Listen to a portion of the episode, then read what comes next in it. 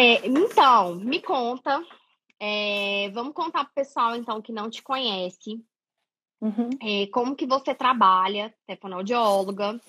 É, você é fonoaudióloga, você sempre trabalhou com autismo? Como que, como que foi isso na sua, na sua vida aí da fonoaudiologia? Então, é, deixa eu me apresentar primeiro, contar um pouco Isso. a minha história e tal, né?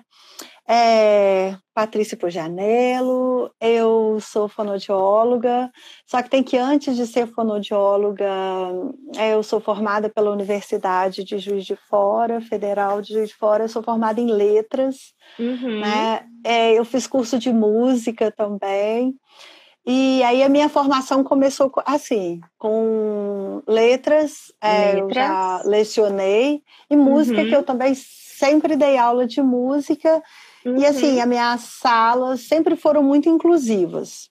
Começou uhum. por aí. Sempre trabalhei com inclusão, sempre tentei é, arrumar uma estratégia diferente para ensinar, para ensinar música ou para ensinar na escola. Sempre tive esse olhar assim mais inclusivo. Uhum. Até que é, eu casei, tive dois filhos e um dos meus filhos, né, ele tem síndrome de Down uhum. e com uhum. isso eu entrei mais a fundo ainda é, na inclusão. Né? A fonodiologia veio depois disso, então, né? depois do nascimento dele, eu fiz uma psicomotricidade, eu fiz a fonodiologia, e aí, assim, sempre buscando entender um pouco é, como é que como é que funciona o pensamento, como é que eu posso ajudar esse pensamento para ele se desenvolver melhor, como é que eu aprendo. Então, assim, essas eram as minhas dúvidas, né, assim, e passou por aí, então, como é que eu posso, o que, que eu posso fazer para poder ajudar, né? Aí Quantos comecei... anos que está o seu filho hoje mesmo? Já está adolescente, né? Tá, ele tá com 18 anos. 18 anos a gente. Você chegou a vir aqui de Fora, Sim. dar um curso aqui de Fora, né? Uhum. Aí na Eu época que, você falou do Enem. Veio... Isso, muito bem. Uhum. Ele tava, ele começou a fazer o PISME, né? E assim, é uma, uma luta porque a gente sabe que a gente tem todos esses é, a lei permite a gente, né, nos auxilia com relação ao PDI, a gente vem usando o PDI e tudo, só tem que quando chega no Enem, quando chega na universidade, é desconsiderado. Até pouco né? falado sobre isso, né, a inclusão no ensino Ex superior, né? Exatamente. Então, assim, é, não tem uma inclusão, não tem. Né? A universidade está fazendo uma proposta muito bacana e tudo, mas a gente encontra uma barreira muito séria, que é a barreira do vestibular, que é a barreira uhum. do PISM, que aqui a universidade daqui ela tem seriação, então é PISM 1, PISM 2, PISM 3. Uhum. E, e o Enem também a gente sabe que é dividido por escolas públicas e escolas particulares. Né? E, essa é a grande questão. Então, assim, uhum. assim, aí, bom, enfim, né, é, aí eu fui estudar fonoaudiologia para me entender. Quanto tempo tem que você terminou a fonoaudiologia?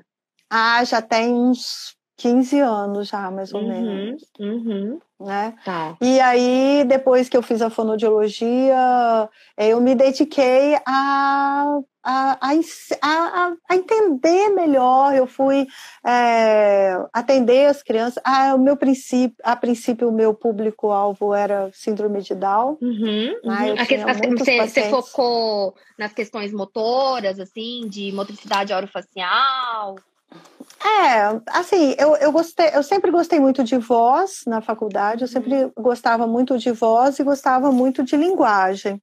Aí acaba que a, a MO, a motricidade oral, acaba que ela vem realmente porque assim você precisa de trabalhar essa essa toda essa fala essa articulação porque senão é, não tem uma projeção vocal não acontece uhum. uma fala bacana né uhum. só que tem que eu sempre trabalhei também muito com música então a uhum. música entrou sempre na minha clínica né é, como um a mais né? Então, Sim. assim, a gente sempre cantou muito, e com isso a gente trabalha muito a discriminação, as habilidades auditivas.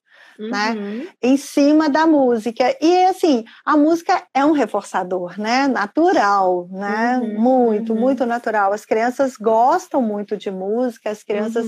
É, é, falam muito com a música e a música ela propicia também, ela, ela propicia um contato visual, ela propicia uma troca dialógica, ela, ela auxilia uma fala melhor, uma articulação uhum. melhor, uma entonação. Então, assim, a fonoaudiologia ganha muito quando a gente coloca a música para poder ser o nosso algo e, a mais para poder e, fazer. E só para as pessoas entenderem, até para eu entender, porque não é uma área que eu domino é, eu fiquei até curiosa agora. É, quando você fala música, você não está falando de musicoterapia. Não, não, tá não é musicoterapia. Sim, é um é. recurso, porque eu, eu, sei tocar piano, eu sei tocar uhum. teclado, sempre dei aula de piano, Você sempre dei aula de teclado.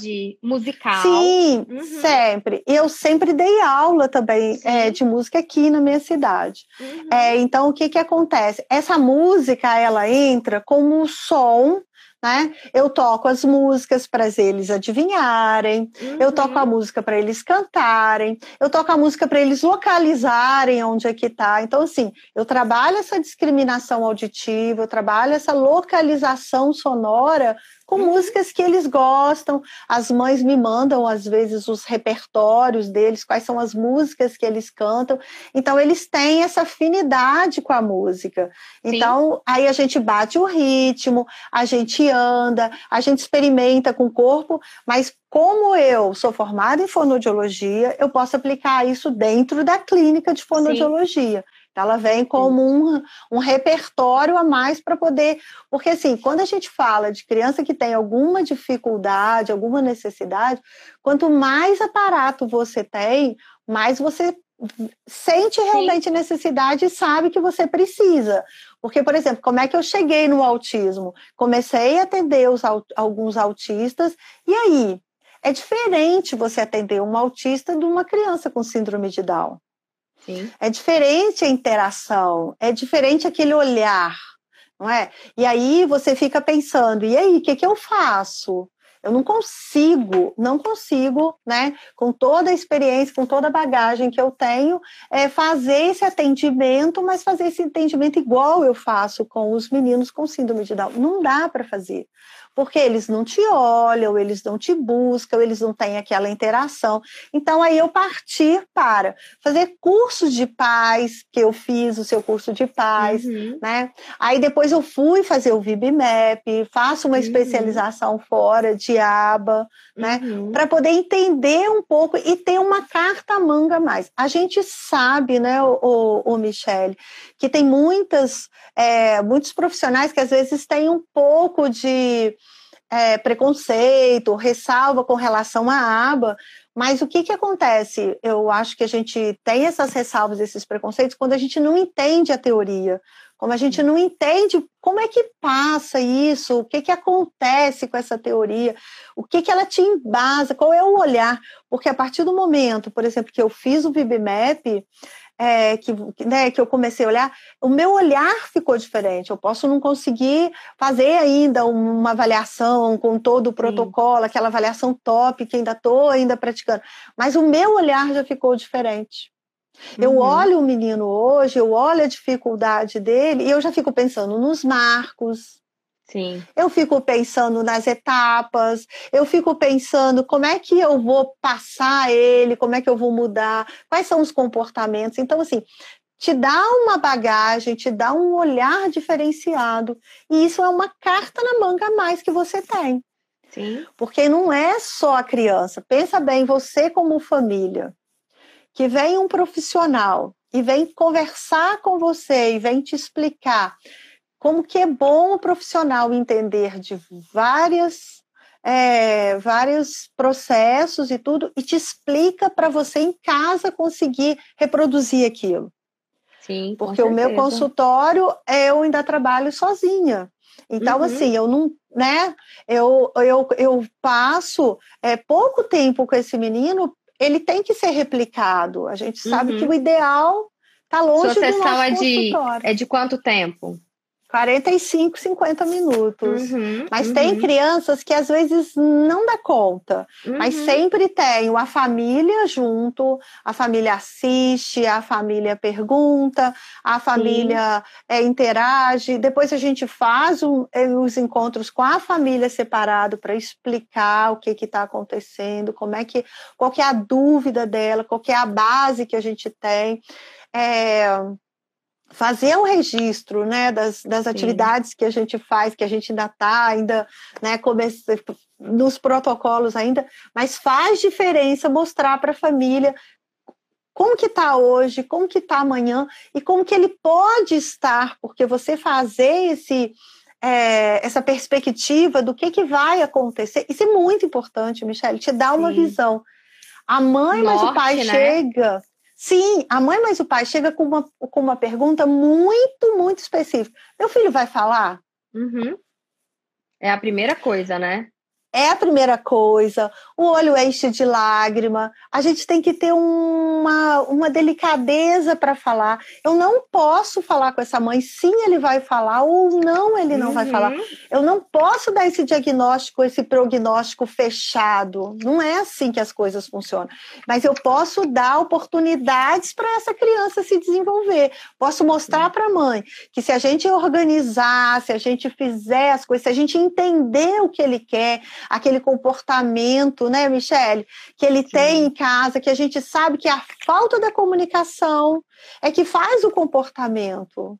Sim. Então, assim, se a gente tiver esse olhar, se a gente conseguir um segundo antes dele entrar num comportamento disruptivo, se a gente tiver como perceber isso e entrar com uma mudança, entrar com um carrinho, entrar com um brinquedo e quebrar aquele ciclo, ele vai conseguir se organizar de novo. Não é fácil, a gente Sim. sabe que são processos, mas a partir do momento que a família começa a entender, e aí o pai, a mãe, todo mundo começa a trabalhar em conjunto, porque não é um só. Né? A mãe fala que não pode, aí vem o pai, ah, mas é só hoje, coitado, né? Ele tá chorando. Ou a então, outra assim, pessoa da família, né? Avós, é, tios. Então, enfim. assim, é muito importante a gente conversar muito com a família explicar que a gente vai fazer, que a gente vai dar todas as oportunidades, que a gente vai vivenciar e que a gente vai fazer tudo o que tiver. E a família também tem que vir junto, né, Michelle? Sim. Tem que, tem que vir junto no sentido de entender e de participar e de colaborar Sim. e de falar a mesma linguagem. Muito importante falar a mesma linguagem. Sim. E, e deixa eu te perguntar, você então é, começou a ter uma demanda no seu consultório é, de crianças com autismo, provavelmente até de crianças com autismo e síndrome de Down, é, aí, aí depois só autismo, né? Com o passar do tempo, eu imagino que a demanda foi só aumentando, aumentando, e, e aí você, quando que você ouviu pela primeira vez, assim, de terapia ABA? Foi buscando é, na internet, assim, nos seus estudos, aí você viu que tinha uma terapia, é, como, como que foi isso? Então, eu fiz o curso de neuropsicopedagogia, né? Uhum. Eu já terminei o curso em 2019 que a gente terminou. Dentro do dentro do curso, aí a gente começa a falar porque é, não é esse, a, a aba, é, behaviorismo, não é conhecimento nosso, não Sim. passa, na fonoaudiologia, na verdade... Na fonoaudiologia, você não chegou a ver nas teorias da, de desenvolvimento da linguagem, só Muito por cima, tipo, olha, existem essas teorias aqui, papapá. Existe, mas não serve para vocês trabalharem, porque essa teoria é uma teoria muito engessada, Entendi. essa teoria é uma teoria que não te dá mobilidade, Entendi. e você, dentro do seu consultório, você tem que trabalhar muitos órgãos fonoarticulatórios. Então, assim, é, foi um conhecimento, sabe, Michele? Assim, foi uma base muito boa, eu agradeço uhum. muito a faculdade, mas a gente procura muitas coisas por fora. Porque, uhum. na verdade, desde que saí da faculdade, eu nunca mais parei de estudar. Não, sim, né? Já participei... as coisas vão mudando também, né? Muda. E aí, o que que acontece? Os próprios... É, quando eu fiz neuropsicopedagogia, eu era a única fono dentro da turma. Uhum. E aí, vários psicólogos vieram também, e aí começaram uma falar. E aí você começa a procurar, e é o que eu tô falando. A primeira vez que eu fiz algum curso direcionado, que eu comecei a te seguir realmente, comecei a olhar e tudo, foi com a aba para paz. Uhum. Que aí eu fui começar a entender um pouco, porque não Entendi. era a minha vivência. Mas Entendi. é o que você falou, vinha crianças com síndrome de Down com comorbidade autista. Sim. E aí, como é que você trata? Como é que o que, que você pode oferecer é para aquela família que precisa de algumas respostas, porque não é uma resposta só, são algumas Sim. respostas. Então, assim, como é que você faz esse percurso? E aí eu comecei a procurar e tudo. Então, quando eu estava lá, eu já comecei a me interessar, fazer algumas procuras, algumas pesquisas e tudo e até começar a fazer a pós em aba, que eu comecei a fazer e estou terminando, e aí começa a fazer, você faz a pós, mas e os protocolos? Você precisa de ter esses protocolos, porque assim, não adianta eu pegar o protocolo e ler, porque não é uma uhum. questão só de leitura, né, uhum, né, Michelle? Uhum. A gente tem que ler, mas você precisa de tirar dúvidas, você precisa de olhar como é que ele é aplicado. É uhum. fácil aplicado? Ah, é fácil, fácil. Não é uhum. fácil. Né? Uhum. Nada é fácil. Tudo tem o seu tempo certo, a hora certa. Sim. Se você passar um pouquinho do tempo, dá errado. Sim. Né? Não, e, a coisa... E, e, sim, e, ele pede também conhecimentos que vão para além do que está nele, né? É, até mesmo assim de linguagem. Você, como fono, você já dominava essa área, mas aí, por exemplo, você pode ter outro profissional que não domine, que essa não seja a expertise dele da linguagem. Eu, por exemplo, como é, vim da educação, eu não tinha essa base de linguagem, então eu tive que estudar sobre, sobre linguagem. É, então acaba que ele não te dá assim, ele tá ali, mas lá dentro não tem todas as coisas que você precisa para que você consiga aplicar e elaborar a intervenção, porque também não adianta nada, porque ele não é um teste para te falar se a criança tem algum, tem, tem, tem um, um, diagnóstico ou não. Hum. Esse não é o objetivo dele, é para dar uma amostra do repertório da criança. Então você precisa E até saber... o repertório do PIBMAP também, eu não conheci, né? Eu, assim, eu custei para entender o que, que é mando, o que, que é tato. Sim, a, que a teoria de comportamento conheço... verbal, né? É. É, Porque aí é, na é faculdade foi, passou batido, tipo, não, não isso não é para mim, é. não, não, vou perder meu é. tempo. É... E é uma pena, porque se a gente tivesse, talvez lá na faculdade, explorado Sim, um pouco uhum. mais esse conhecimento, é, porque assim, a gente explora muito o conhecimento de intervenção precoce na faculdade, a gente vê muito isso. Então, assim, a gente sai com desenvolvimento infantil bem amarrado, né? Sabendo as etapas, sabendo quando que tem que falar os fonemas, essas coisas. Uhum. Mas não é a única coisa. A gente precisa de mais, precisa de mais conhecimento e precisa, assim, de ter mais argumento, digamos assim, para você intervir. Porque Sim. quando você olha para o VibMap, por exemplo, é, você olha para ele né? E aí você fala, é o que você, é, né, você comentou, ele não vai te dar tudo pronto, você uhum. vai olhar, mas aquilo ali não é um diagnóstico. Uhum. Não, ele não dá um diagnóstico. Você... Ele vai... Pode falar.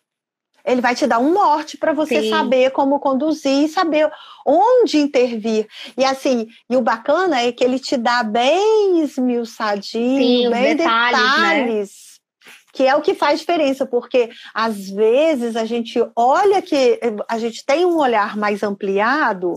Sim. E aí você pula alguma coisa. Sim. E aí, quando você pega o VibMap que tem todos os marcos da idade, do mando, do tato, do intraverbal, aí você começa a questionar, fala, Sim. gente, mas é aqui que tá que o bicho tá pegando, então assim, é aqui que tá com a demanda, então aqui que eu vou é, é, é, fazer os treinos. É aqui que eu vou começar a intervenção, porque lá atrás ele já está sabendo. Não, e você vê que mesmo você, sendo fonoaudióloga, sendo treinada para isso, é, tendo amarrado a questão do desenvolvimento da linguagem, do desenvolvimento infantil aí, é, ainda assim acaba é, assim, a, eu acredito, vou até te perguntar, né? A forma de avaliar dentro da fonoaudiologia que você tinha antes de ter o VibMap, é, ela provavelmente era diferente de com o VibMap. Assim, como que o, o, que que o fonoaudiólogo geralmente ele vai avaliar uma criança, quais são os pontos geralmente que o fonoaudiólogo vai olhar para a gente poder fazer um paralelo de, do, assim, do que, que mudou é, da sua forma de, de olhar?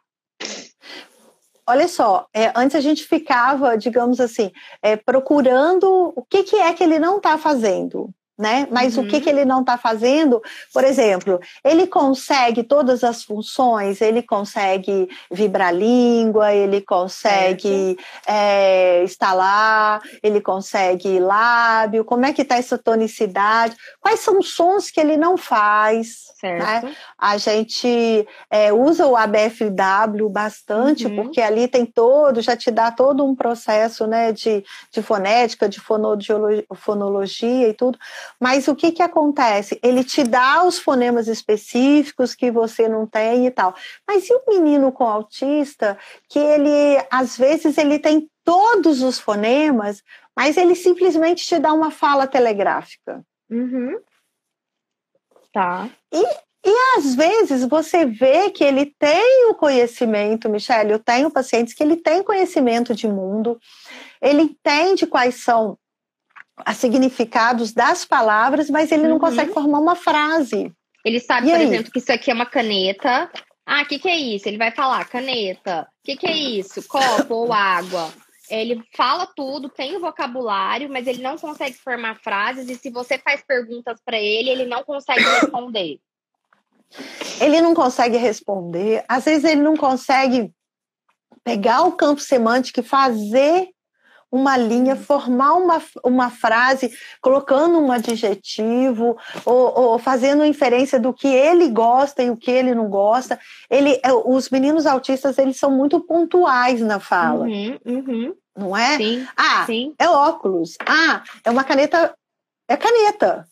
Tá, e que, aí, para você saber o, o, que cor que é, o que, que ela faz, essas coisas, você tem que puxar, você tem que ter essas habilidades de saber onde que, quais são as perguntas que você vai questionar, Sim. né? Uhum. Onde foi, por quê? Se você não, não tiver esse, é, é essa, essas minúcias da pergunta, Sim. eles não respondem. Uhum. Né? Se você der uma cartinha e mostrar o que está fazendo aqui, olhando, acabou a conversa. Sim. Uhum. Morreu ali, né? E, e, eu acho que é aí que uma avaliação detalhada, como o VibMap entra, para ver cada um desses pontos, é, porque aí às vezes as pessoas elas pensam assim, né? É igual a, a, a Eliane tá falando aqui, né? Ah, que a criança ela fala, mas ela não se comunica. Aí às vezes a pessoa ela quer ir para outra área, de por exemplo, ah, eu quero que ele interaja, eu quero que ele responda, eu quero que ele brinque com as outras crianças. Mas ele não tem repertório ainda para fazer isso. É, então, se você não abastecê-lo com esse repertório primeiro, para depois querer que ele vá fazer é, essa interação social com os outros, essa interação social ela vai ser frustrada. Então a gente precisa é, primeiro dar essa hum. base para ele. E é onde se pula essa base, porque aí pensa assim, não, mas ele fala muito bem, ele entende, é, e aí não se trabalha. Às vezes até acha assim, não, essa criança já completaria o VibMap inteiro, até é, teve uma aluna que ela falou isso. Não, eu é, é, com, foi até com, ela é profissional e com o próprio filho. Ela achou que ele completava. Só que quando ela foi ver, ele não completava várias lacunas do intraverbal. E aí ela voltou, foi trabalhar o intraverbal primeiro. né, que o intraverbal, para quem não sabe, pessoal, é a capacidade de fazer comentários, responder perguntas. E aí ela, ela conseguiu ter o que ela queria, né? Que era o social. Então, assim, é muito comum a gente colocar o carro na frente dos bois.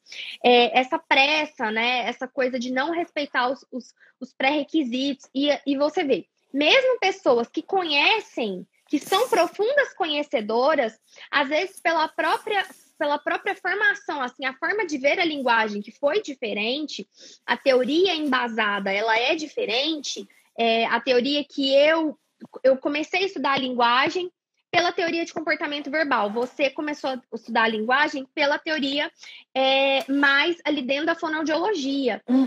E aí, é, a, a, visão. É, eu, vi, eu, vi, eu vi Piaget, eu vi Vygotsky, né? Uhum. Que são importantes e a gente sabe, né, Michele? É, é um olhar diferente. Por isso que, assim, ela, não, elas não são excludentes Uhum. As teorias não são excludentes. Você tem que conhecer a teoria sim. Porque uhum. tem menino que você vai aplicar aquela teoria e tem outro menino que você não consegue sim. aplicar.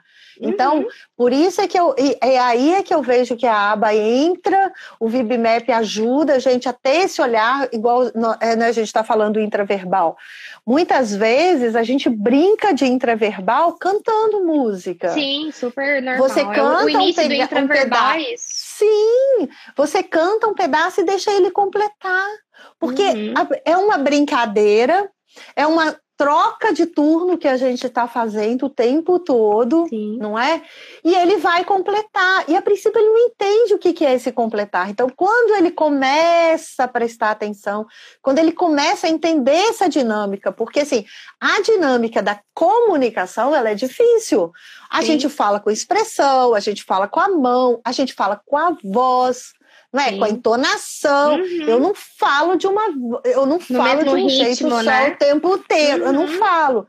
E isso também é uma das características que quando a gente escuta a fala deles, que já estão começando a falar e tudo, a gente vê uma fala sem ritmo, uma Sim. fala monótona, porque eles não observam. E aí quando você pega uma música e aí você canta essa música, você dá o um pedacinho para eles completarem, você pede para andar no ritmo da música, olha que riqueza. Sim simplesmente porque ele está experimentando com o corpo um ritmo, uma entonação que ele não consegue fazer. E a gente sabe que a fala ela é, é motora fina, ela uhum. não é uhum. uma motora grossa. Então, assim, uhum. se eu treino meu motor grosso, se eu experimento com o som, o som, se eu experimento os ritmos com o meu corpo todo, eu vou conseguir trazer para cá. Ah, não é rápido. Não, mas eu consigo. Uhum. Né? E... Eu vou experimentar e vou sentir, vou conseguir. Sim, sim. É, então, o VibMap é um instrumento de avaliação que a gente usa para fazer um levantamento do repertório comportamental da criança de comportamento verbal, que são habilidades de linguagem, e habilidades que são relacionadas com a linguagem. Então, é, a gente. E assim, com relação aos objetivos de ensino e a estruturação, porque o que, que a gente vê, assim, é, eu, por exemplo, já peguei é, planos ali é, de, de, de fono, né, assim, é, o resultado da avaliação, onde geralmente se coloca ali os objetivos de ensino. Quando a gente faz é, dentro do VibMap, ele é bem mais detalhado, eu vejo, é, e que, o que eu acho que para as crianças com autismo funcionam muito bem para justamente para os pais conseguirem replicar aquilo em casa. É, como você vê assim essa questão de traçar os objetivos e aí é, como que o ViviMap te propõe, como que você fazia na fonoaudiologia, assim, faz ainda, né? Mas vai dependendo de cada caso, é, como que você vai conduzindo aquilo? Então, é, eu vejo que eu consigo é, minuciosa, é, minuciar mais as coisas, eu consigo pegar mais detalhes, uhum. que antes eu não pegava tão bem. Uhum. É, é, e, antes, e, talvez ah, mesmo, mesmo sem utilizar o Bibmap, você sente que você pegou isso, tipo, agora para você ficou parte do seu pra jeito. sempre. Virou, virou. De fazer é, avaliação. Mas, mas é mais gostoso, por quê? Porque você é, primeiro, você valoriza, a gente sempre valoriza muito cada degrauzinho, que a gente, porque a gente sabe das dificuldades. Então, isso aí é uma, uma valorização. Mas quando você vê eles bem minucioso, quando você traça objetivos muito específicos só para aquele tipo de comportamento e tudo, aí você começa a ver mais ganhos, porque são vários pequenininhos. Você entende? A família vê muito mais, a família vibra muito mais com você. E aí você olha, fica mais fácil também, Michele, eu vejo, de você colocar para treinar também outras pessoas, né, executarem aquilo. Sim, sim, porque você tem objetivos mais específicos, os objetivos são claros, uhum. ele, né, e aí e a família consegue, você explica, claro, uhum. mas a, a, família consegue entender também, olha, agora eu vou treinar então, a, a música do sapo não lava o pé e ele vai, ele começa só com o é, aí depois uhum. você começa com o pé, Aí uhum. você, você, vai Sim. fazendo abrangência. Uhum. E aí, com isso, você vai. E a criança vai entendendo também uhum. o que está acontecendo e vai o que gradativamente. Que espera dela, né? Ela entende o que, é. que eles esperam de mim. E aí, é, muito provavelmente, você entra com o princípio básico aí que você aprendeu em análise do comportamento, que é o reforço. Você Sim. reforçar positivamente a criança, e aí você ensina isso para os pais, você aumenta a probabilidade dele, daquele comportamento que ele teve hum. vocal ocorrer de novo, ou seja, dele falar o pé quando alguém fala para ele, o sapo não lava o, e aí vem pé. É, então, assim, eu, eu vejo assim é, é, eu tenho muita dificuldade, por exemplo, é, se, eu vou, se eu contrato uma terapeuta ocupacional e aí uma pessoa que é, ainda não incorporou assim essa forma da, da aba de elaborar o objetivo de ensino e, e, e conduzir a intervenção. Às vezes fala assim, nossa, mas ele não está escrevendo. Tá, mas quais são os componentes que está levando com que ele não consiga escrever? Ah, é posição de mão. Então, se for posição, ou a posição que ele senta na cadeira, se for isso, então o que, que eu tenho que fazer? Qual que é o treino que eu teria que fazer? Assim, eu sinto que as pessoas elas têm dificuldade de colocar isso de uma maneira mais clara, sabe? É como se eu, eu não sei, assim, eu me sinto melhor, assim, quando eu tenho clareza daquilo que eu tenho que fazer. Por exemplo, ah, você vai na academia e aí você sabe que você tem que fazer 30 minutos de transporte é, na, na, na, potência lá 10, no peso 10. E aí, assim, é claro, você tem que fazer 30 minutos na, no, no peso 10. Então, assim, a, a, coisa ela tem que ser clara. Então, às vezes, eu vejo uma dificuldade de ter essa clareza do, do, do profissional em colocar, tá, o objetivo de ensino é esse, o que eu quero que ele aprenda é isso como que eu vou chegar até lá, né? Que seria que eu sempre falo, né? O, o, programa de ensino. Como que você vai fazer com que ele chegue no objetivo que você quer? E aí você treinar a família para que ela possa fazer, porque igual você falou, você tem a sua sessão ali de é, 40, 45 minutos, 50. Pode acontecer da criança não estar tá bem naquele dia, ela não dormiu bem. Aí você já perdeu ali uma, perdeu ali uma sessão que você estaria treinando aquilo. Então, se aquilo não for treinado em outro lugar, é, na casa, na escola, em todos os lugares, essa intervenção ela fica prejudicada. É, a gente não pode fazer só aquele treino, fazer aquelas atividades só dentro do consultório. Então, por isso que eu gosto né, dessa, dessa, dessa estruturação que eu sempre né, ensino e falo, né? Ó, são os objetivos de ensino, aí são os programas de ensino, que o programa é o que você vai ensinar. É, aliás, o programa, como você vai ensinar, como você vai ensinar aquilo. Então, assim, isso traz uma clareza para todo mundo, e igual você falou, até para a criança, porque ela sabe, ah, então é isso que eles esperam de mim, é isso que, que eles querem, então eu vou fazer mais disso. No início, vai ser para obter aquilo que ele quer, é, mas depois, essa relação ela vai ficar prazerosa, né? Ele vai entendendo essa. essa essa socialização e tende a ficar prazerosa. Hoje, por exemplo, aqui em casa com o Dioguinho, para ele é prazeroso. Ele está aprendendo os números de é, 140, é, os números maiores. Então, assim, quando a gente fala para ele que ele está aprendendo, que ele está sabendo números muito grandes, números muito altos e tudo, ele, ele já fica super feliz. Mas quando ele tinha dois, três anos, isso não acontecia. Isso foi sendo desenvolvido ao longo desse tempo. Então, né, o tanto que é importante quando a gente vai desenvolvendo isso e a coisa vai fluindo, mas, assim, nessa base, assim, pelo menos para as crianças com autismo, assim, eu tenho toda a segurança em falar que sim, a gente precisa dessa base da terapia ABA, da análise de comportamento aplicada, junto com outras áreas do saber, né? Ontem mesmo eu fiz uma live e eu estava falando isso, que eu acredito que para entender sobre autismo, para trabalhar com autismo, tem que entender sobre desenvolvimento infantil, e dentro do desenvolvimento infantil, você vai ver linguagem, socialização, a parte pedagógica, a parte sensorial, a parte motora, pelo menos é, é, é, é, noções. Aí, claro que se você for uma terapeuta ocupacional, você vai entender com uma maior profundidade. Se for uma, da, da, parte motora, da parte sensorial. Se você for uma fono, você vai entender com mais profundidade da parte de linguagem. Você precisa entender sobre o autismo em si você precisa entender sobre a análise do comportamento. Então, por exemplo, é, a síndrome de Down, para você trabalhar com uma criança com síndrome de Down, você tem que entender da síndrome em si, né? Quais são as áreas que ela, que ela afeta, é, quais são as comorbidades, é, quais são as questões motoras. Então, assim, você tem que entender sobre isso. Então, não tem como você querer trabalhar com um determinado transtorno do desenvolvimento sem entender sobre ele. Você não precisa, assim, também ficar assim louco, nossa, agora então vamos descobrir, vamos estudar sobre genética e, e, e ser tão, e tão, tão a fundo. Mas você precisa daquele conhecimento que vai refletir diretamente em como você vai lidar com essa criança no dia a dia.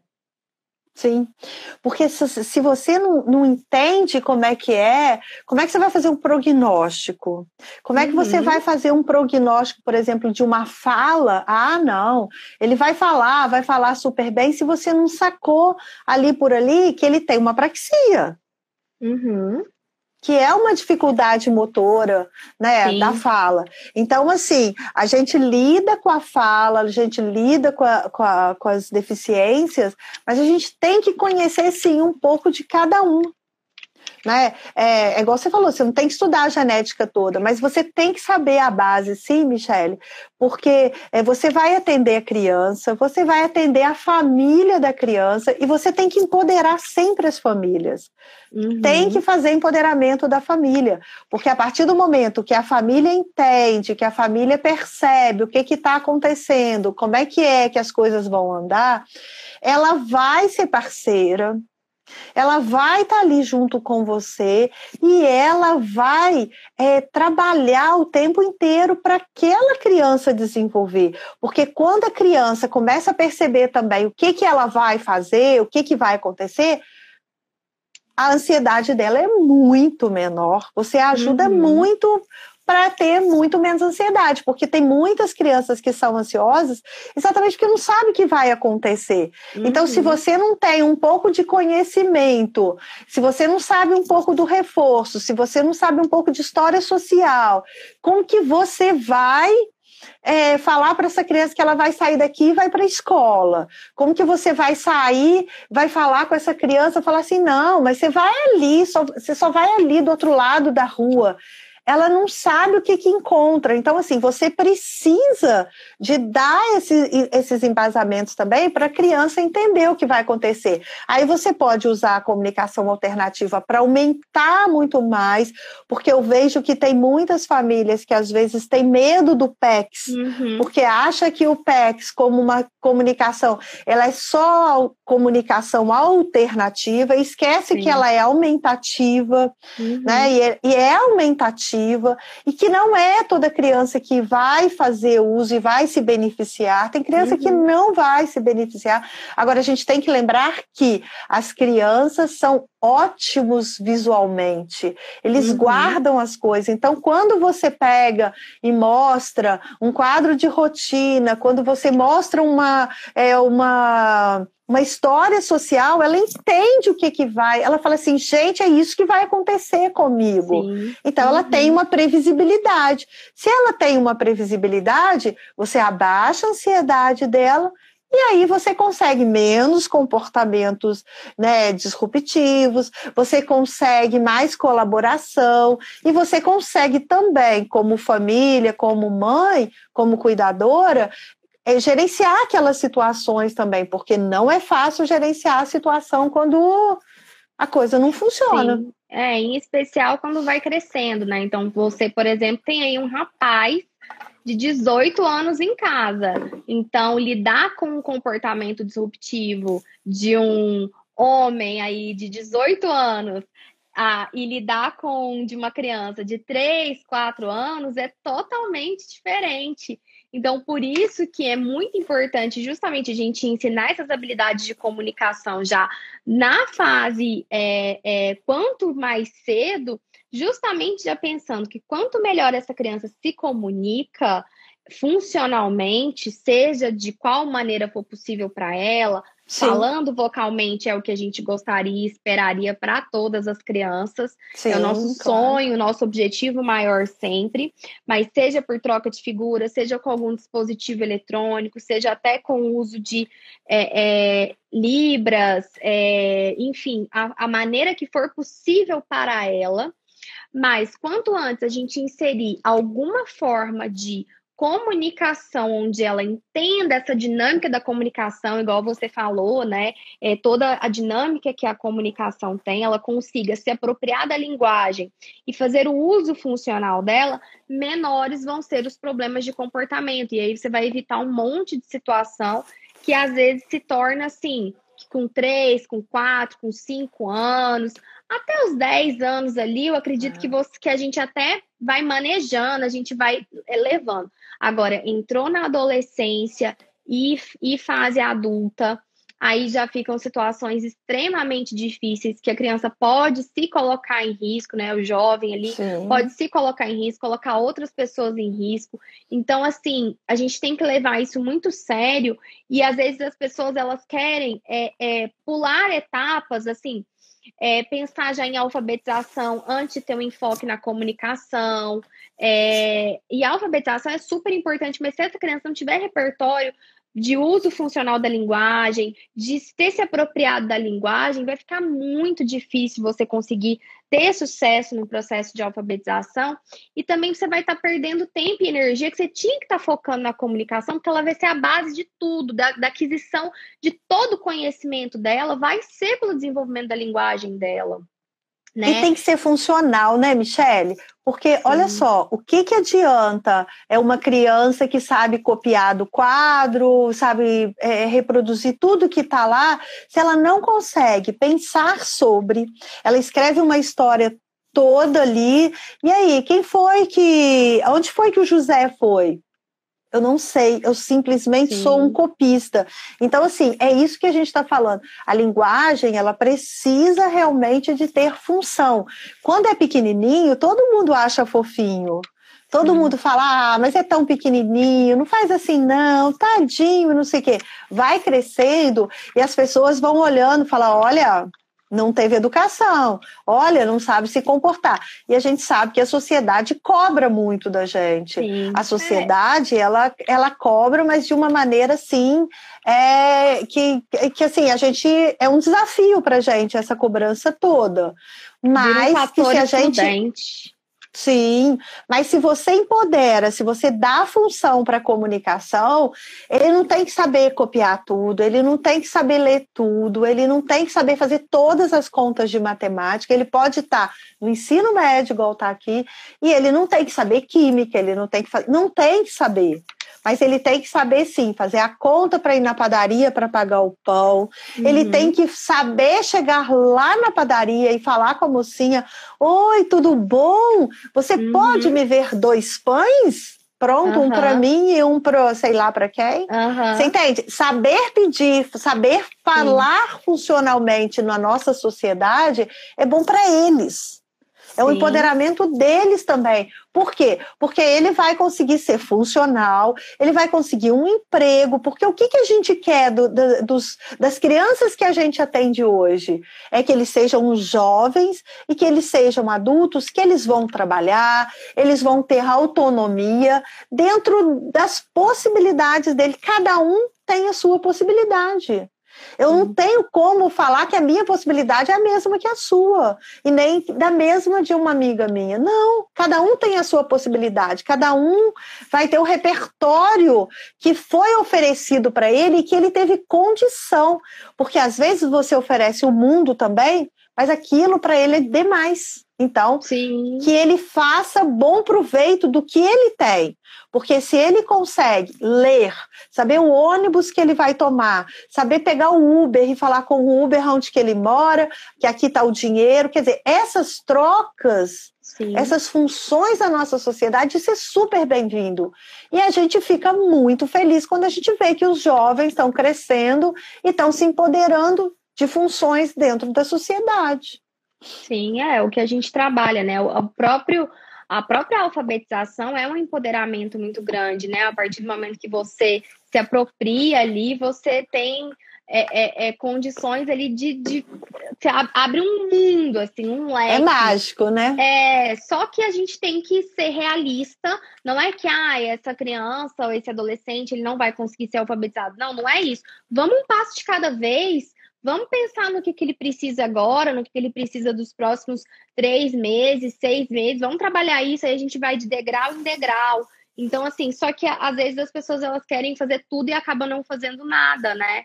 É, eu, eu, eu, eu corro ali, eu corro aqui, eu quero ensinar letras, eu quero ensinar ele a contar até 100, eu quero tudo, tudo, mas eu não estou trabalhando o básico. E o básico ele precisa ser trabalhado de maneira intensiva, de maneira detalhada, organizada e estruturada. Porque aí a pessoa ela começa a queimar etapas, que é justamente o que a gente estava falando lá no início da live. Ela começa a queimar etapas, ela não volta aquilo, não não vai deixando aquela estrada cheia de buracos e aí ela fica empacada. Então, assim, às vezes a gente quer ensinar tudo de uma vez, né? E aí, por exemplo, tem dias que eu imagino que você chega em casa você está extremamente cansado e você não quer ensinar nada. Você quer, assim, fazer por ele, você não quer ensinar nada porque você já está cansado você não está em condições de fazer isso. É, e aí a gente, assim, a gente vai nesse processo e vai vendo, olha, tem dias que eu não vou estar bem para ensinar, tem dias que eu vou estar, mas assim, tendo as nossas ordens de prioridades, é, o que, que é importante naquele momento, de acordo com as características que aquele indivíduo tem. O que, que é, o que, que é importante para ele naquele momento, qual que é a dinâmica da família, e, e, aí você falou, né, a importância de trazer a família até para entender qual que é o contexto dessa família, e aí a gente é, colocar metas, assim, é, que sejam realistas também, né? É, porque assim, as metas realistas, porque assim, é, na hora que você começou a falar aqui, eu estou pensando, eu tenho famílias que às vezes têm mais de uma criança com deficiência. Sim. Pensa, pensa a dinâmica dessa família não é? Então, a gente tem que traçar metas, sim, e tem que mostrar que cada um é cada um, cada um vai ter a sua habilidade, né? Não é porque foi feito, não é porque é irmão, que é da mesma mãe, que é... Não, cada um tem as suas especificidades, tem as suas habilidades, e eles conseguem, porque nós estamos falando de criança em desenvolvimento, nós não estamos falando que as crianças vão. Não, elas vão se desenvolver. E exatamente quando a gente faz uma base sólida, quando você vai traçando as metas e vai traçando e vai conseguindo e conquistando, isso vai dar mais ainda ganho para ela. Por quê? Porque quando ela começar na alfabetização e ela descobrir esse mundo mágico, que é lindo quando a criança começa a ler as placas, a ler as ruas, essas coisas, ela vai se empoderar também com esse conhecimento e é um conhecimento sólido. Uma vez que você está nele, ninguém te tira dele. Você Sim. vai praticar, praticar, praticar e pronto. Então, assim, Sim. é necessário realmente que se tenha metas metas curtas, metas claras. Você tem a meta para o objetivo para o ano inteiro, mas você tem que ter da semana, do mês, do, do, semestre, porque aí você vai andando e vai tendo certeza. Porque aí, quando você faz os protocolos também, que você tem que ir, é, ir marcando e tudo, você fala: olha, nós conseguimos da semana, e essa Sim. semana foi ruim, mas teve gripado. Sim. A gente sabe que uma criança gripada, com otite, ou só mesmo com uma alergia, como é ruim, como isso atrapalha. Atrapalha Sim. todas as terapias, atrapalha toda uma audição. Esse som vai entrar lá dentro e não vai conseguir se organizar, eu não vou entender o comando que você deu. Então, assim, tem várias nuances, tem várias. É, variáveis é, ali, coisa, né? É, influenciam. É, que Exatamente, que atrapalha no dia a dia. Mas não atrapalha. se você tiver esse olhar cuidadoso, não atrapalha. Você sabe que passou dali, que se você tomar um pouco de cuidado, você não sobrecarregar, a criança vai conseguir, o, o, o jovem, o adolescente, ele vai conseguir se restabelecer, pegar energia para continuar. Então, assim, uhum. tem que ter esses cuidados, tem que ter esse olhar para ver dormiu bem? Ah, não dormiu. Então, hoje a gente dá uma demanda menor, ele vai ficar menos ansioso, ele vai conseguir, porque assim, ele percebe quando consegue e não consegue. Então, assim, ele vai perceber, ele vai e vai ter as conquistas dele. Então, assim, ele vai ficar todos os dias empoderado. Porque tem uma coisa que você sempre fala, que eu, assim, eu, eu levo isso muito para dentro da minha sala. A, a gente tem que ser o reforçador do paciente. Ele Sim. tem que olhar para mim e ele tem que gostar de ir para lá, ele tem que gostar de brincar, ele tem que gostar dessa troca. Porque se não gostar, Sim, não, Acabou. Assim, é, é, é, Acabou, é, né? É Porque tão... assim, obrigado não vale. Sim, sim, não, e é tão, tão gostoso quando se desenvolve essa relação, né? E as pessoas acham, ah, autista não, não, não é carinhoso, é, não se relaciona, e aí uma série de outros mitos, né? E a gente quanto que não tem nada a ver, assim, é, e é tão bonito, assim, ver o relacionamento deles, assim, eu, eu fico vendo é, muito é, o Dioguinho se relacionando com as ATs e com as, com as outras pessoas, né, e ele gostando daquelas pessoas e querendo que elas venham aqui para fazer as atividades com ele, é, ficando sentido quando acontece alguma coisa com elas, delas ficarem doentes ou algum problema. É, então, assim, do tanto que ele fica dengoso com elas, é, ele gosta. Então, assim, eu acho isso tão bacana, assim, o desenvolvimento desse relacionamento dele com as outras pessoas. É, então, e aí a gente vê, e o tanto, assim, que ele percebe é, muitas vezes ele quer chamar a atenção das pessoas, ele quer que as pessoas deem atenção para ele, ele quer ser o centro das atenções, ou seja, todo aquele mito de autista quer ser deixado sozinho, gosta de ficar no canto dele, não quer se relacionar, enfim, tudo aquilo cai totalmente por terra. Então, tanto que o conhecimento ele leva a gente é, a tomar atitudes diferentes, que às vezes as pessoas pensam assim, ah, ele não gosta de ser abraçado. E aí é, ninguém abraça ele, né? Assim, principalmente as pessoas que têm menos conhecimento. Ah, entrou numa escola e a professora nunca teve, por exemplo, contato com uma criança com autismo. E aí ela ouviu um monte de coisa. Ai, será que eu posso dar um abraço nele? Assim, a pessoa não sabe nem. É, é, até esquece que é uma criança como qualquer outra. É, a, a, a, gente tem muitos preconceitos estabelecidos que já veio passando de geração em geração Sim. e tudo. E aí, mesmo que a gente tenha toda essa comunicação, toda essa globalização, a gente esquece né, desses detalhes. Criança gosta de falar oi, criança gosta de carinho, só que tem que, às vezes, a forma dela expressar isso para a gente que é um pouco diferente. Mas se, se você começar a reparar, se você começar a olhar a forma dela, o olhar que ele faz, o, o, virar a cabeça, quer dizer, quando você começa a reparar as nuances e os detalhes, você vê que eles são super carinhosos. Ele Sim. fala de uma outra maneira para você Sim. que não seja vocal. vocal ele né? te fala, ele chega perto, ele abraça a sua perna, ou então quando chega não abraça, mas ele te pega pro dedo e vai te puxando lá, Sim. não é? Então assim, é a forma carinhosa de falar assim, nossa, adorei, tá chegando aqui, ó, bora lá fazer o que a gente tem que fazer.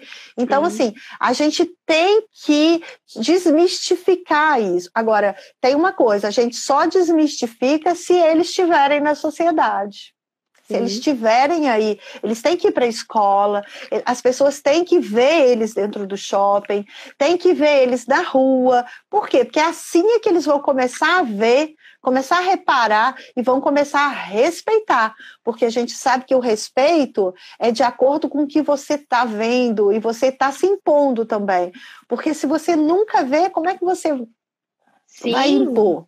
Se como é que você vai exemplo, respeitar? Se eu, por exemplo, cresço tendo um coleguinha ali com síndrome de Down na minha sala, eu vou encarar aquilo como totalmente normal, né? Aquela Sim. coisa, né? De como que as crianças veem, né? E eu vou encarar aquilo como totalmente normal. Eu tenho uma criança, você vê uma criança, ah, ele não fala, mas ele se comunica de uma maneira diferente, as crianças se acostumarem com isso e trazerem muitas vezes para os pais, para outras, para os outros amigos de outros contextos e aquilo e ficando algo normal, normal, ser como normal, alguém que usa óculos é, ser algo assim totalmente normal. E é justamente o que você falou, né? Só convivendo mesmo, assim, colocando as crianças na sociedade, né? E hoje, assim, eu imagino que quando seu filho nasceu há 18 anos atrás, nossa, outro mundo, né?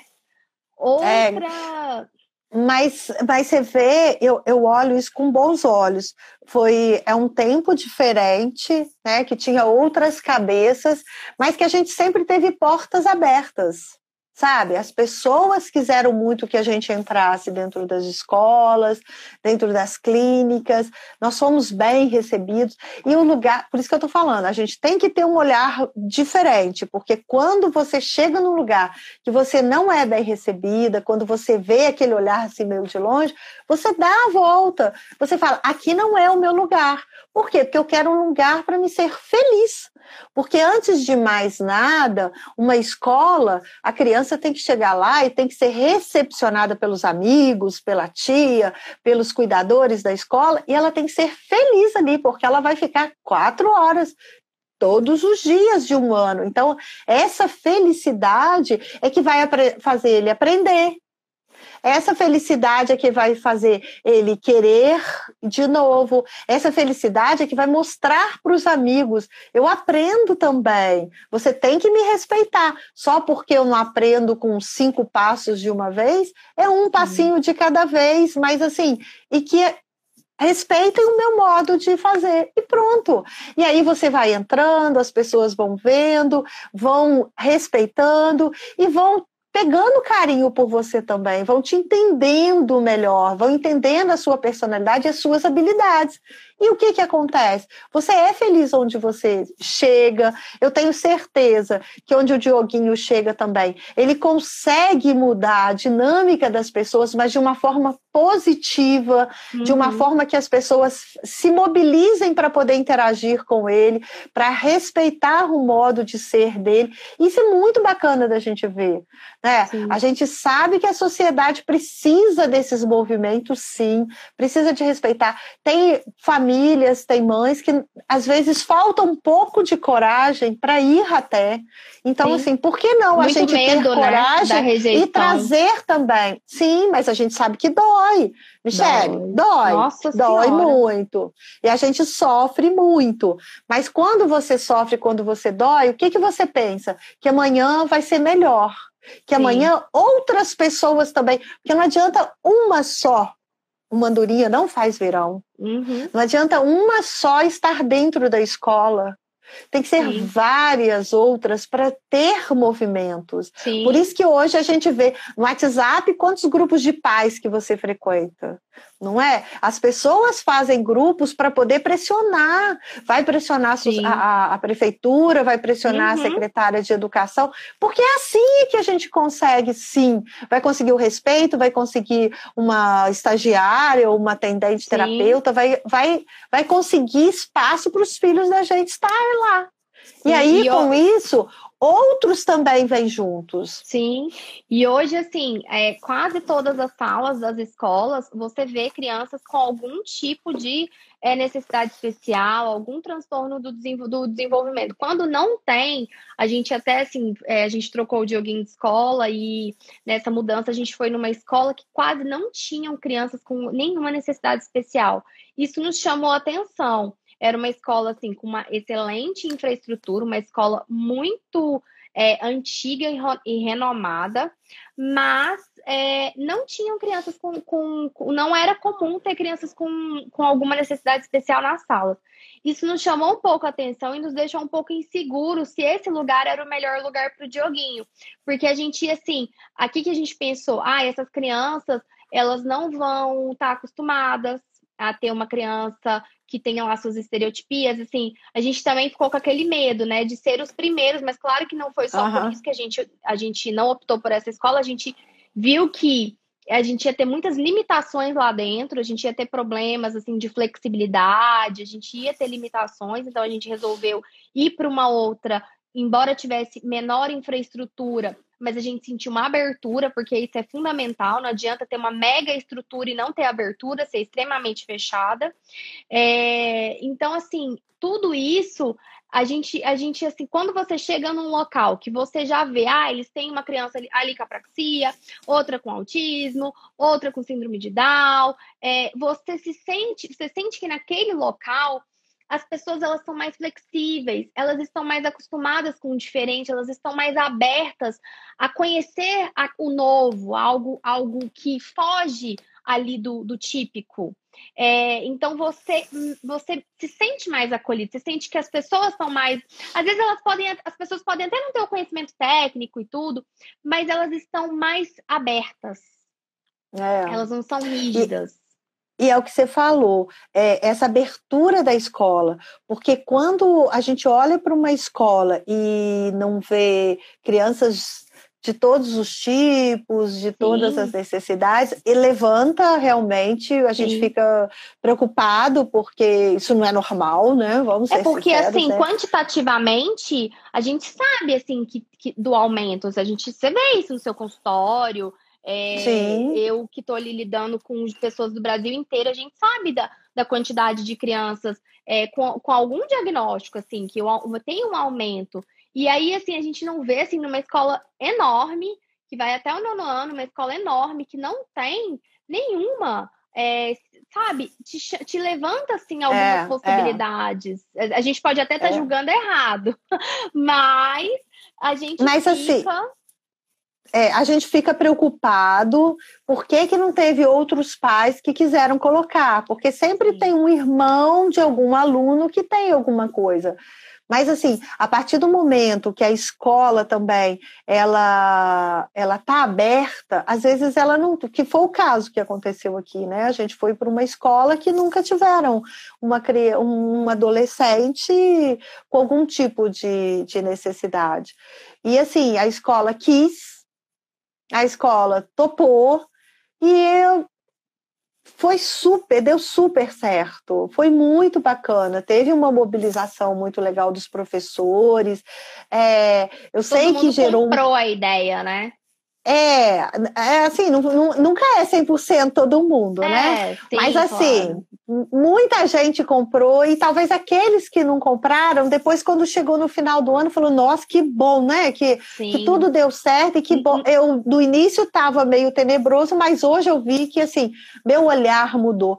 Por quê? Porque as pessoas passam a olhar o outro com outro olhar, mas um olhar carinhoso, um olhar de desenvolvimento, um olhar que tem potencial. Porque a gente tem por hábito de achar. A gente é muito conteudista, né, Michelle? Então, Sim. assim.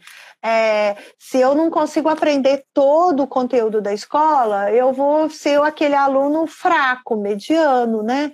Então, assim, a gente tem que saber respeitar também. Os, os meninos que têm algum tipo de, por exemplo, TDAH, que não tem nenhuma deficiência assim tão, uhum. né? É, eles sofrem muito, porque o outro não entende, que ele não consegue aprender, que ele tem algum Sim. tipo de. É, que o processamento dele demora um pouco mais para poder entender aquela informação.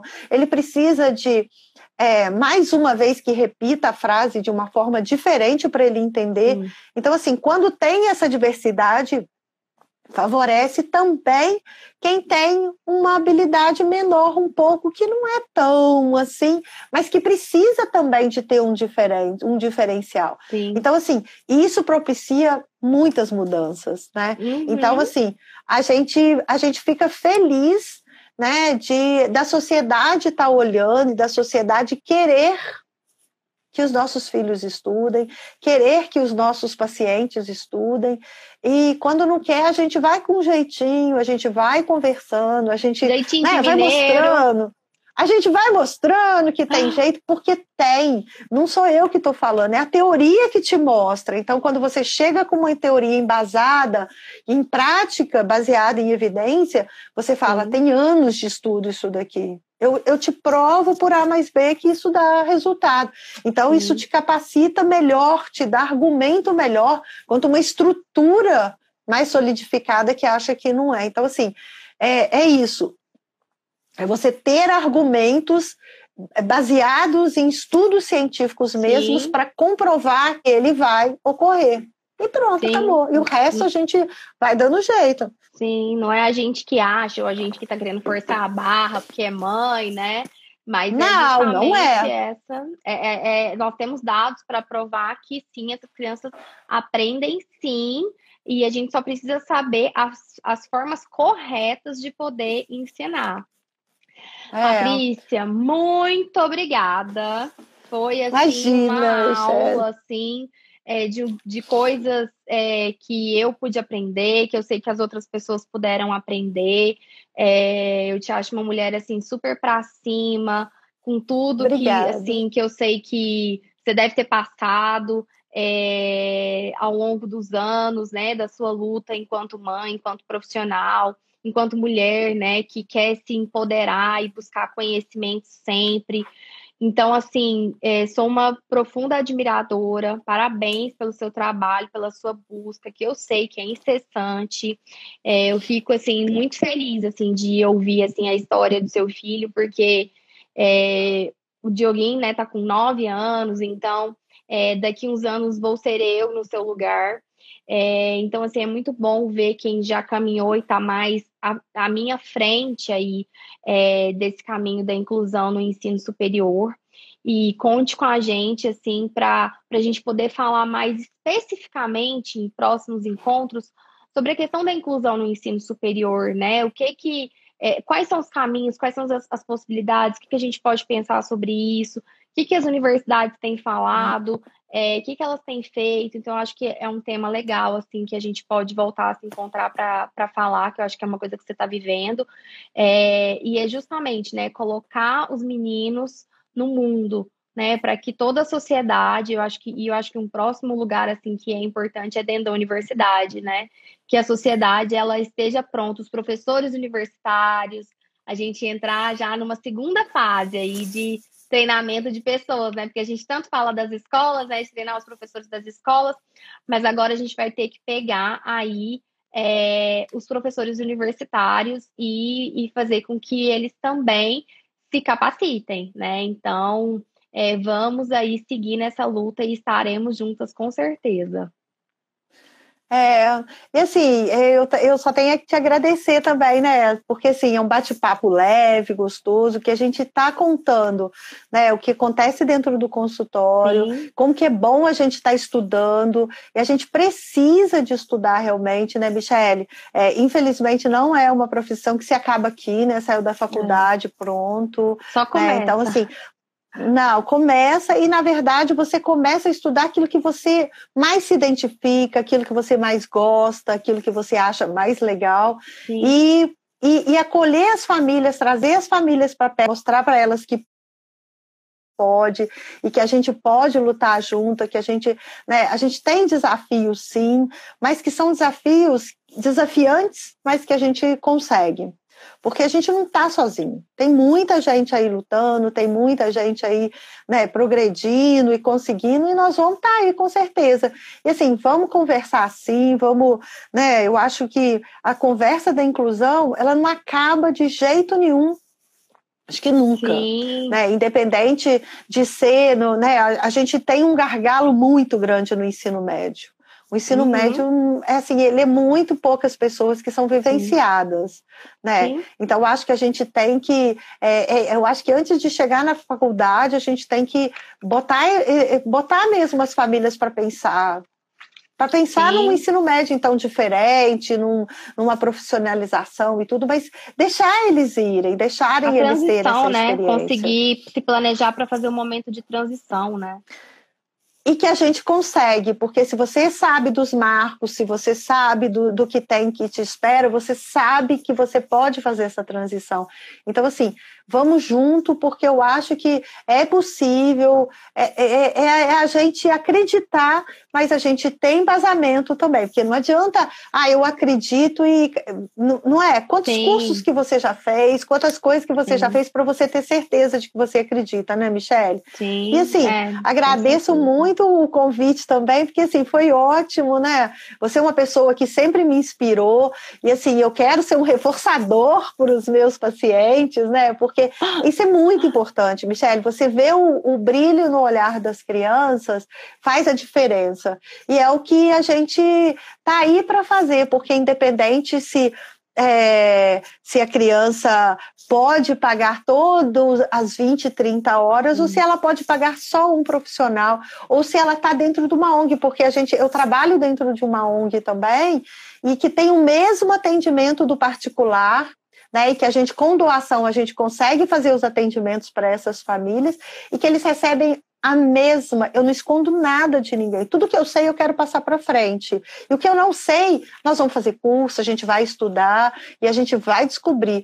Por quê? Para todo mundo ter acesso, precisa de acesso. Né? Então, assim, é a gente que vai ajudar esses acessos. Então, sim, vamos ajudar, então. Estaremos juntas aí, viu? Muito, muito obrigada. Um beijo assim enorme, enorme para você. Opa, Obrigada, o caiu aqui, mas voltou.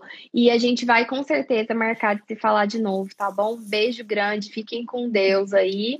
Pessoal, boa noite. Tchau, tchau para todo boa mundo. Boa noite, gente. gente. Tchau. Tchau. Beijo.